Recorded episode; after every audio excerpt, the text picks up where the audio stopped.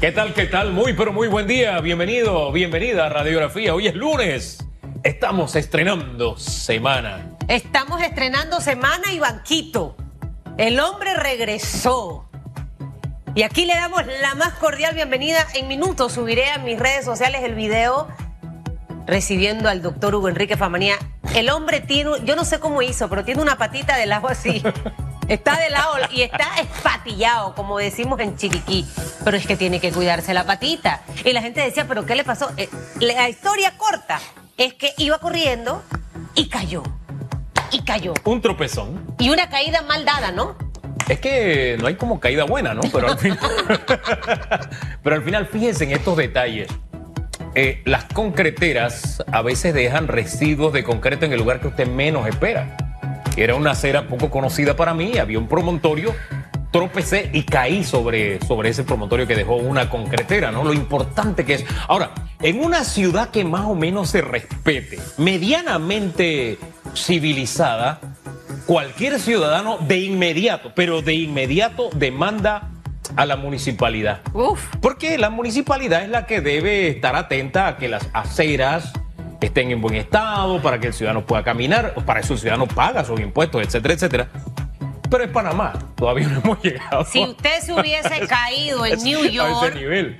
si usted se hubiese caído En fuera- Bogotá, en Bogotá, yo leí, hay gente que ha tenido percance con la acera. Ha demandado a la municipalidad y le han pagado. Bueno, en Estados Unidos usted fuera millonario hoy. Ah.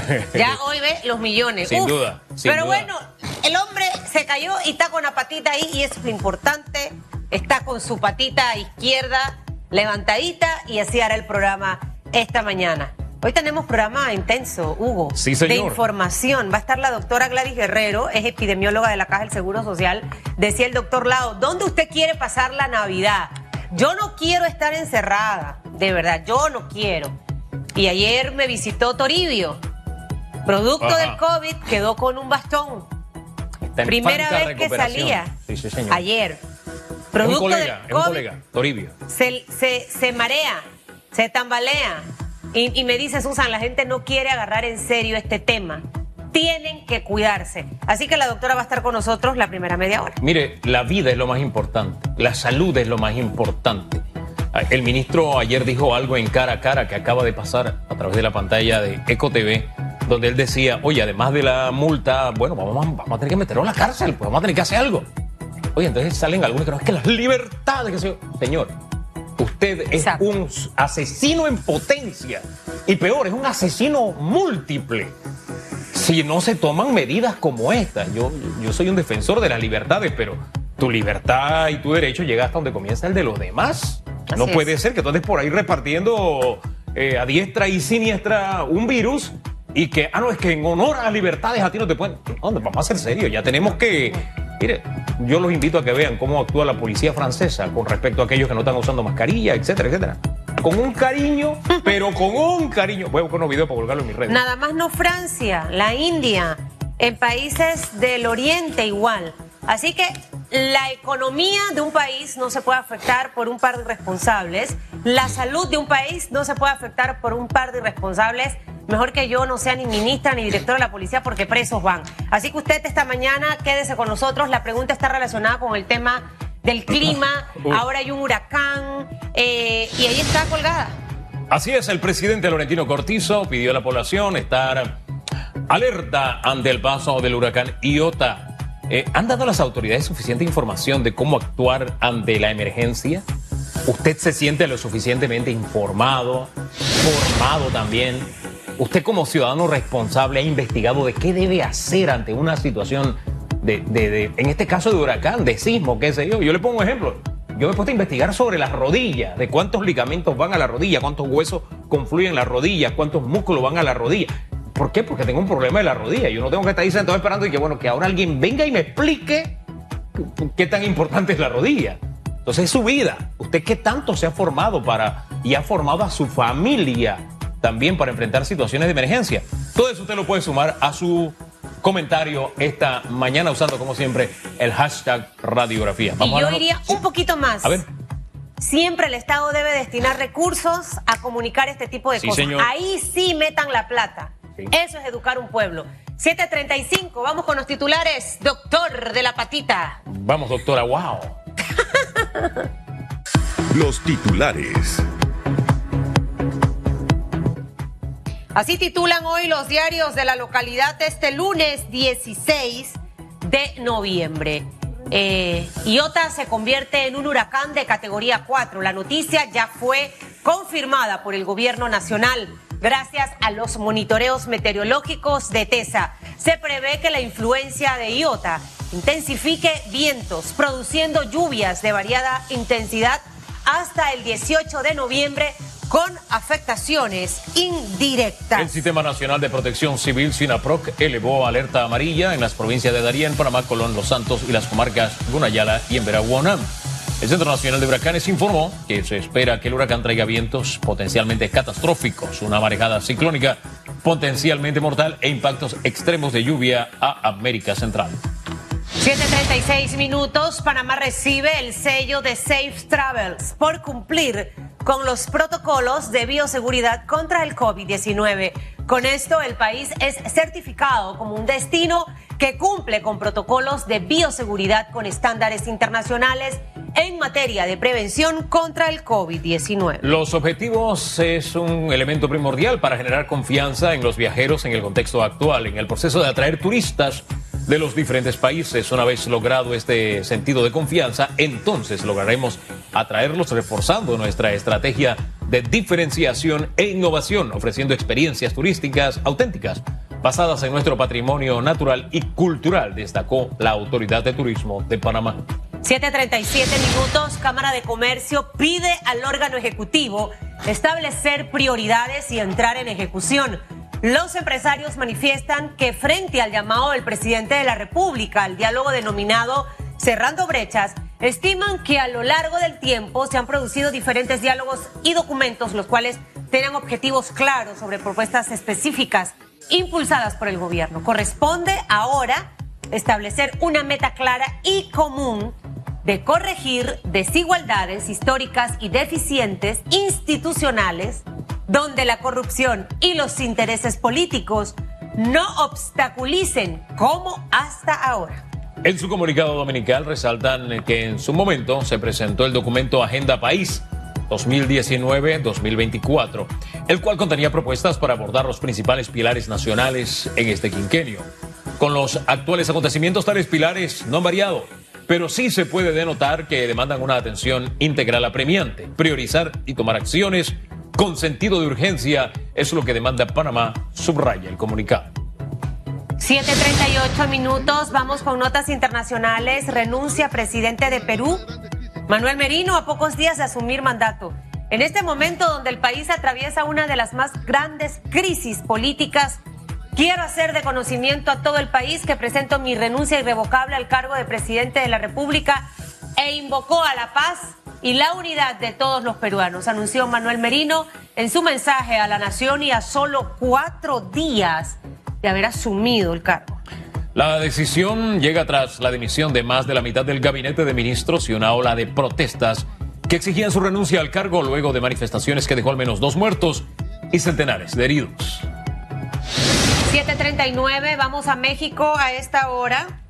Allí eh, les contamos que este país se convierte en el cuarto con más muertos por COVID. El país superó el millón de casos este fin de semana, según la Universidad de Hopkins. Es el undécimo país con más contagios confirmados y el cuarto con más decesos por detrás de los Estados Unidos, Brasil y la India. Desde febrero se han realizado más de dos millones y medio de test, un millón doscientos mil han dado negativos. Con el 27% de las camas UCI ocupadas, los epidemiólogos recomiendan no bajar la guardia. Hasta aquí los titulares. Los titulares.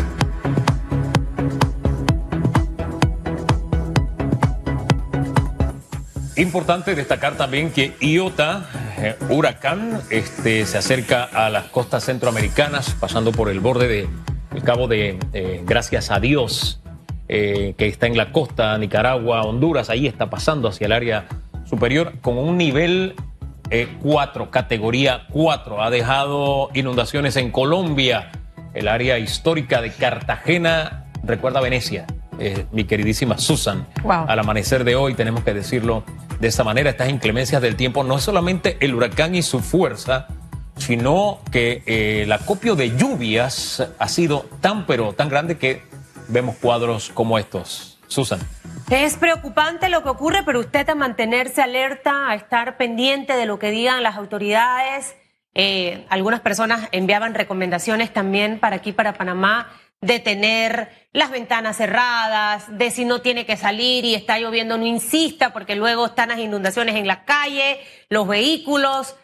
Trate de usted mismo ser su cordón de seguridad y con la fe puesta en el que está ahí arriba de que nada malo va a ocurrir. ¿Sabe que hay algo que hay que rescatar en la historia de la educación en cuanto a protección civil?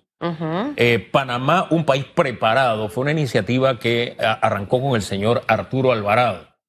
Este, se- muy poco seguimiento se le dio, pero ese es un tema que tiene que ser permanente, no solamente con eh, lo que son los huracanes, sino sismos, qué sé yo, porque la- las, las emergencias no, no, no son anunciadas, suceden y siempre debemos estar preparados. Claro que tenemos el deber ciudadano de nosotros informarnos, de nosotros conocer, pero las autoridades tienen ese también esa, esa labor de continuidad en la formación de los ciudadanos para enfrentar estas situaciones de emergencia. Ahí utilizar los recursos del Estado. Sí. Pero bueno, vamos con Gladys Guerrero, doctora, epidemióloga de la Caja del Seguro Social. Hugo Enrique se suma esta mañana. Buenos días, doctora.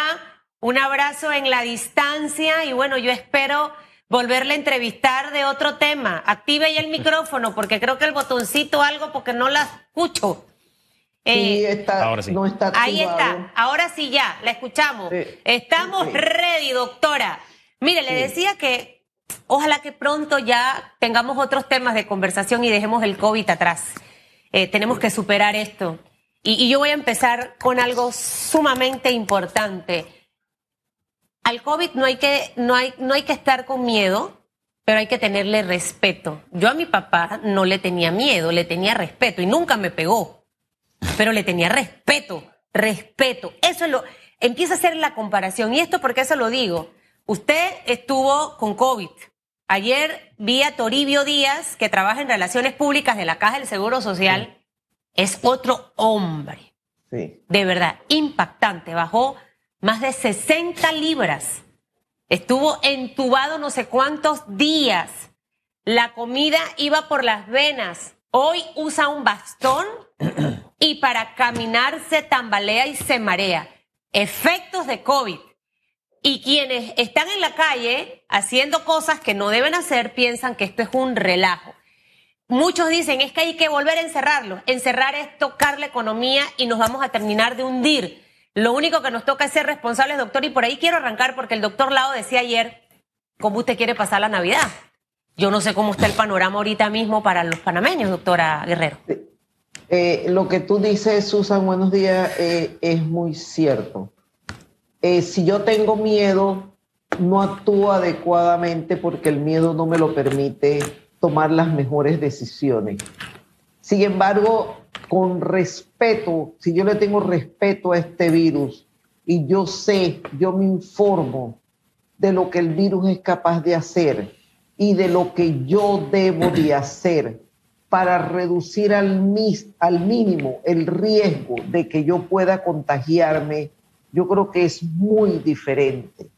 Definitivamente que aún seguimos escuchando a muchas personas que dicen que la culpa es de las autoridades de salud, que la culpa es que no han hecho lo que toca, que la culpa, pero sin embargo no ven la otra parte. O sea, esto es una responsabilidad compartida.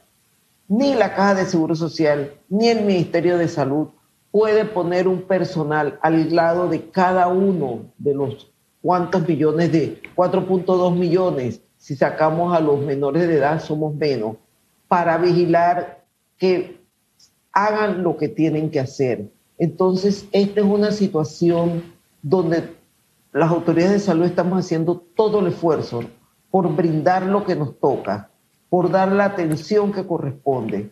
Pero sin embargo, la otra parte de la población, que por cierto demostró que era capaz de hacerlo muy bien, porque logramos tener cifras de 500, 400 casos, entonces volvamos a hacer lo que algunos pueden haber dejado de hacer. Hay que buscar qué está pasando. La población ya está en la calle, es como tú dices, no podemos seguir deteniendo el país como se hizo por varios meses, porque ya suficiente la economía del país está afectada. Estamos en una reactivación económica, pero sin embargo, ¿qué necesitamos? Que el que esté en la calle lo haga bien, pero igualmente todo eso, ese comercio, esos establecimientos que están funcionando, tienen que asegurarse de que no solamente es que me tomes la temperatura y me pongas alcohol o gel alcoholado cuando yo entro, sino qué pasa con todos los que están adentro, qué tan cerca están. Estoy permitiendo la entrada de más personas de las del tamaño que tiene mi local comercial. Así es. O sea, los casinos están abiertos, hoy abren los gimnasios. Los gimnasios tienen un gran reto hoy que abren. O sea, eh, readecuarse para reducir el riesgo, eh, vigilar que se cumple. Entonces, pues sí, la población tiene, eh, todos tenemos alguna responsabilidad. Yo he visto establecimientos comerciales llenísimos, he visto filas en establecimientos comerciales que no voy a decir de qué tipo, donde prácticamente uno está respirándole, bueno, está la mascarilla, pero está respirando, como dice el buen panameño, en la nuca del que tiene adelante. Entonces, todas esas son medidas que les corresponde a los establecimientos asegurarse, porque al final, si llegáramos a los extremos, como está sucediendo en países de Europa, que el rebrote es realmente que pone en peligro la capacidad hospitalaria, va a haber que echar para atrás incluso la apertura del el cierre de mucho de lo que está abierto y saldrían perjudicados los establecimientos. De ahí del por qué, que es importante que ellos, se, ellos realmente tomen conciencia de que tienen que ser parte de la respuesta que estamos esperando. Eh, eh, doctora, al final, de verdad yo siempre pongo el cordón umbilical en la vida, porque hablamos de los establecimientos y hablamos de los comercios y hablamos de la economía como si fuera una actividad aparte. Es que si la economía se cae, eso significa muerte, significa hambre significa que la gente no puede tener su casa, significa que la gente no puede comprar su comida, significa que la gente no puede ir al médico. O sea, yo, yo coloco siempre ese cordón umbilical porque hay quienes dicen, no, es que los empresarios, es que los empresarios. No, es que si no funciona el sistema, eso significa muerte. Ahora, el énfasis, yo me pregunto, porque esto es tan difícil, ¿dónde hacerlo? ¿Dónde hacer el énfasis? Ya llevamos más de ocho meses y todavía yo sigo recibiendo mensajes diciendo, lo que pasa es que esta es una gran estrategia mundial y se han inventado esta enfermedad. O sea, la gente se está muriendo. Y todavía de gente que yo las considero muy inteligente, muy preparada, uno sigue recibiendo mensajes de que esto es como un gran invento para manipularnos a todos. Ahí están como en esa negación. ¿Qué hacer con ese grupo de personas que están en negación, doctora? Eh, si bien es cierto, eh, se está trabajando y este es el momento, antes de que se sigan incrementando los casos, de reforzar y hacer una estrategia, pero muy intensiva de información, educación y comunicación por todos los medios, todos los días. Pero sin embargo, igual, estas personas, o sea, son actitudes, son conductas que de repente tú le puedes decir de todo, pero es como negar una realidad de lo que está pasando. El virus no es un invento. ¿Dónde están todos aquellos más de 100 mil, 140 mil casos que tenemos? Todas esas defunciones. O sea, eso no es invento, eso es una realidad. Ahí están las personas que pueden dar eh, su vivencia de que sí estuvieron enfermos. Entonces eso no se inventa. Eh, con estas personas, por suerte, Hugo, son la minoría los que aún mantienen estas actitudes y son las que de una u otra manera, al escribir en las redes o dar sus declaraciones, pueden hacer que ese grupo que está tratando de sumarse a los que quieren ser parte de la respuesta, digan de repente, bueno, sí, sí es cierto. Entonces, eh, no apoyan lo que de una u otra manera día a día se está tratando de hacer. Y como tú dices, la clave de esto no va a ser ni vacuna aún, no va a ser ni tratamiento, sigue siendo la prevención. O sea, en la medida en que todos tomemos conciencia que la prevención es el arma más eficaz, es el, el pilar fundamental que tenemos para combatir y de una u otra manera controlar el virus, en esa misma medida nosotros vamos a ganarle. Y lo, lo, demostramos, ya te digo, cuando logramos bajar casos. Entonces, eh, es una cuestión de conciencia, de actitud y de compromiso de cada uno. Así es, doctora. Cuando le toca a alguien, ahí es que aprende la gente. Mire, muchísimas gracias por haber estado con nosotros conversando. Abrazo en la distancia y se cuida bastante. No, gracias, que pase un buen día. Y el hombre de la patita también se va a cuidar, ¿o yo? Tiene la patita así. vamos a darle una terapista. Oiga, doctora, wow, ¿le parece si vamos con... Eh, las grosas. Las grosas.